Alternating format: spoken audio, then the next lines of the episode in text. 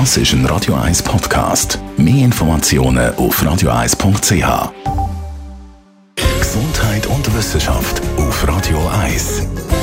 Ja, wer hätte das gedacht? Nach einer neuen Studie haben Tinder-Beziehungen länger. So Dating-Apps haben ja nicht immer das beste Image. Viele sagen, das ist eher etwas für ein schnelles Abenteuer. Eine längere Beziehung entwickelt sich selten aus.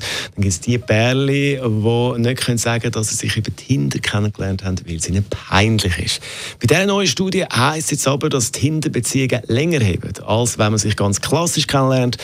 Das auf jeden Fall behauptet Wissenschaftler von der Universität Wien. Die haben Daten ausgewertet und haben herausgefunden, knapp ein Drittel lernen sich inzwischen über das Internet kennen.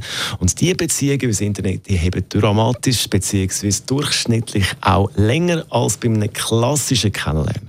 Warum ist das so? Vor dem Mobilzeitalter hat sich Partnersuche beschränkt auf Job, Freundeskreis oder einen absolut romantischen Zufall, der in 90 Prozent sowieso nie passiert ist. Dank diesen neuen Apps wie Tinder hat man einfach eine größere Auswahl und die Chancen ist dann grösser, dass man wirklich den richtigen trifft, wo es eben funktioniert.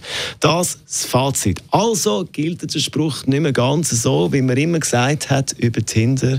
Meistens ist bei Tinder, hat man gesagt, das erste Date auch das letzte Date.